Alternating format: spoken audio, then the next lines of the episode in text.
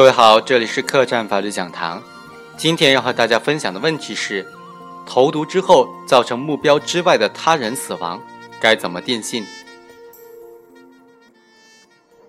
被告人孙某和妻子谢某都是再婚，二人与谢某的父母谢父、母亲孟某和女儿谢女共同生活。后孙某因为琐事和孟某产生矛盾，所以产生杀害孟某的念想，购买的野鸡药，也就是氰化钠和二水合氰化钠，从孟某平时服用的保健药药瓶当中取出了色粒胶囊，倒出胶囊当中的粉末状的药物。并将这个野鸡药这个粉末状的药物倒进这个胶囊之中。孟某在呃服完药之后就当场抽搐呕吐死亡。因为孟某年事已高啊，家人并没有怀疑其是非正常的死亡，也就是马上火化了。过了一段时间呢，谢某就发现孟某没有用完的胶囊呢属于保健药嘛，为了避免浪费，就让他的女儿谢某也服用了。他的女儿谢女服用之后呢，也死亡了。经鉴定呢，是属于氰化物中毒死亡的。孙某的辩护人就提出呢，被害人孟某是否死于氰化物中毒的事实不清，证据不足，认定上诉人孙某杀害孟某、谢女的事实不清，证据不足。法院经过审理认为，孙某使用投放毒药的方法杀死孟某、谢女的行为呢，构成故意杀人罪。被告人边某、董某。未经国家有关部门的批准，非法买卖毒害物质，被他人利用进行犯罪活动，构成非法买卖危险物质罪，因此法院判处孙某死刑。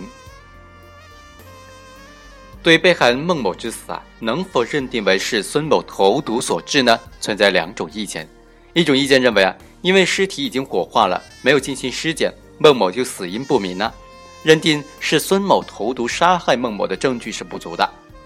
另外一种意见则认为呢，对孟某死因进行分析啊，他的证据不能够孤立的进行，不能够因为他的没有尸检就认定，呃，不是孙某所杀。结合全案的证据分析啊，可以认定孟某之死呢是孙某投毒所致。我们认为后一种观点是可行的。二零一零年所颁发的《关于办理死刑案件审查判断证据若干问题的规定》。第三十三条就规定了，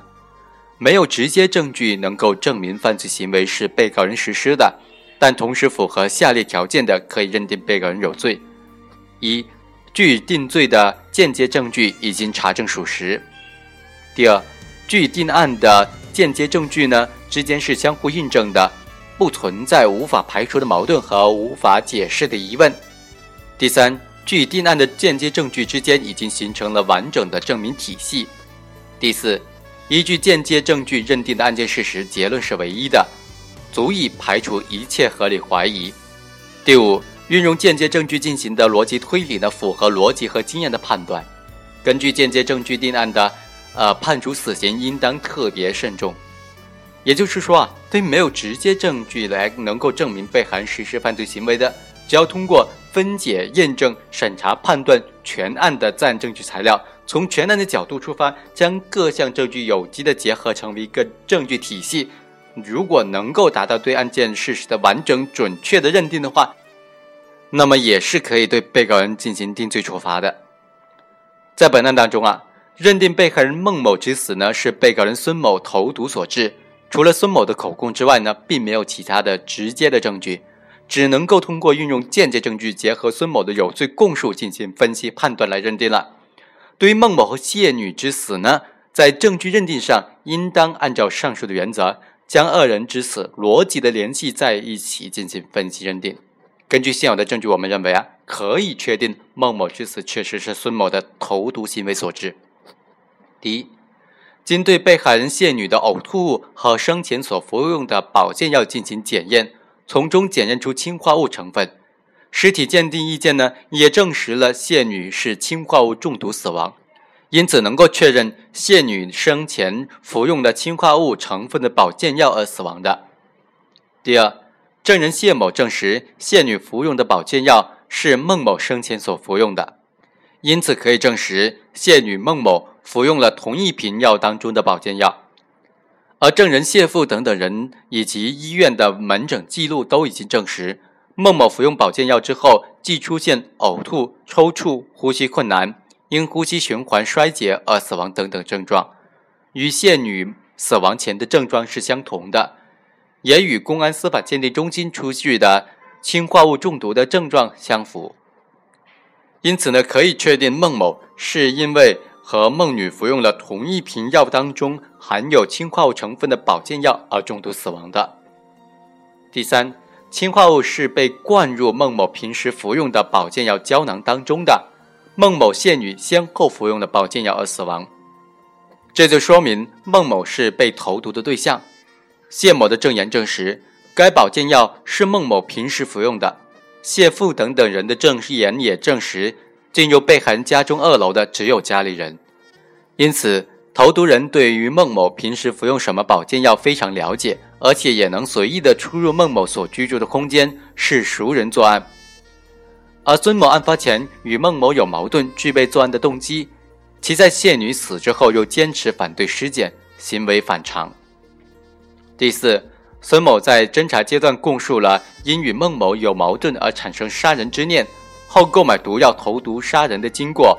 其供述得到了其他证据的印证。第一，关于毒药的来源，孙某被抓之后，带领公安机关指认了卖主，公安机关当场扣押了卖主边某夫妇的野鸡药。边某等人的证言呢，也证实了当时确实有人在其摊位上呃购买了这个野鸡药。第二，关于剩余的毒药。孙某带领公安机关指认了藏匿剩余的毒药的地点，并且查获了剩余的毒药。经检验呢，该剩余的这个毒药啊，和保健药当中的氰化物的主要成分浓度都是相近的，因此能够佐证孙某的供述。第三，孙某在侦查阶段第一次讯问时就供述了隐蔽性极强的细节，即将野鸡药投入到。呃，这个保健药的胶囊颗粒当中，而公安机关三月七号提取的被害人家中的三种保健药，在三月八号还没有得出这个鉴定结果，鉴定结果呢是三月十九号做出的。该鉴定意见证实，从送检的这个保健药颗粒当中检出的氰化物的成分，和孙某投毒的这个供述啊是相互符合的。此外，公安机关在二零一二年五月二十九日、七月三十日的鉴定意见也证实了，根据孙某指认提取的这个剩余的野鸡药啊，从卖主边某等人那里提取到的野鸡药呢，二者在颜色、成分、浓度等等都是相近的，这也佐证了孙某关于该细节的供述。因此，公安机关在三月七日查扣的三种保健药当中啊。究竟哪种药当中含有毒物？有几颗含有毒物呢？是先有被告人孙某供述了极为隐蔽性的细节之后，后有鉴定意见予以证实的。《刑案件证据规定》第三十四条就规定了：根据被告人的供述，指认提取到了隐蔽性很强的物证书证，且与其他证明犯罪事实发生的证据相互印证的。并排除串供、逼供、诱供等等可能的，可以认定有罪。本案虽然不是根据被告人供述提取到隐蔽性很强的物证书证的，但其供述的隐蔽性细节呢，得到十余天之后做出的鉴定意见的印证，这是非常有力的证据的，也说明了孙某的有罪供述是可信的。尽管孙某后来翻供，但是其翻供没有其他的证据予以佐证，不具有可采信度。综上啊，根据现有的证据分析，虽然孟某的尸体已经火化了，无法确定死因，但是呃，谢女的死亡原因是清楚的，且谢女所服用的含氰化物的这个保健药胶囊啊，就是孟某平时所服用的。从投毒的空间、工具、死亡的原因等等来看呢，这两起犯罪事实是完全一样的。将二人的死亡结果结合孙某的有罪供述进行分析，尽管没有孟某死因的鉴定意见，但仍然可以确定孟某的死因确实是孙某的投毒行为所致。第二，投毒之后放任目标之外的他人死亡，应当认定为间接故意杀人罪吗？在本案当中啊，如何认定被告人孙某对谢女死亡的这个刑事责任呢，存在两种不同的意见。一种认为啊，孙某投毒之后放任了是孟某之外的其他人的死亡，应当认定为主观上具有间接故意，因此呢，构成故意杀人罪、间接故意杀人罪。另一种意见则认为呢，孙某主观上并不希望谢女死亡，在孟某死亡之后，也曾过问过剩余药物的下落。因此呢，可以认定他是过于自信的过失，构成过于自信致人死亡罪。我们赞同前一种观点，间接故意呢是指行为人预见到自己的行为会发生，会导致某种结果，而放任该结果的发生。这个结果的发生啊，并不违背他的主观意志。过于自信的过失呢，是指行为人已经预见到自己的行为会导致某种结果的发生，而轻信能够避免。结果的发生呢，是违背其主观意志的。二者的关键区分点在于是否违背行为人的意愿。在具体的案件当中啊，对于行为人主观认定是非常复杂的，尤其是间接故意和过于自信的过失之间的区分更加复杂。一般要通过行为人具体的行为来分析他当时的主观心理态度。从本案来看呢，对孙某主观心态的认定可以从以下几个细节来分析。第一。孙某投毒投到的是这种保健药物的胶囊之中，这种保健药物胶囊呢是用于提高人体免疫力的，并非是专为某类病人所用的这种专用药物，其他人呢也可以服用的，也就是说服用人是非特定的，实际上也是如此啊。在孟某死后，谢女也服用了该胶囊，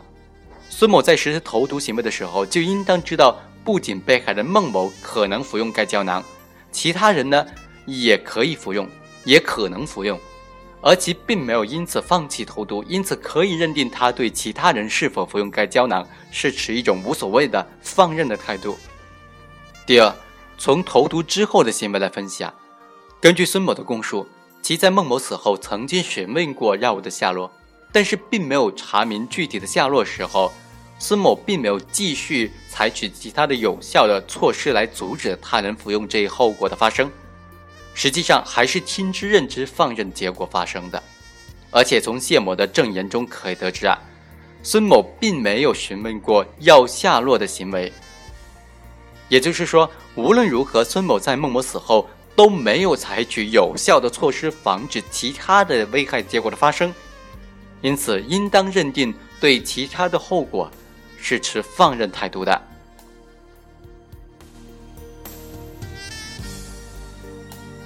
以上就是本期客栈法律讲坛的全部内容，下期再会。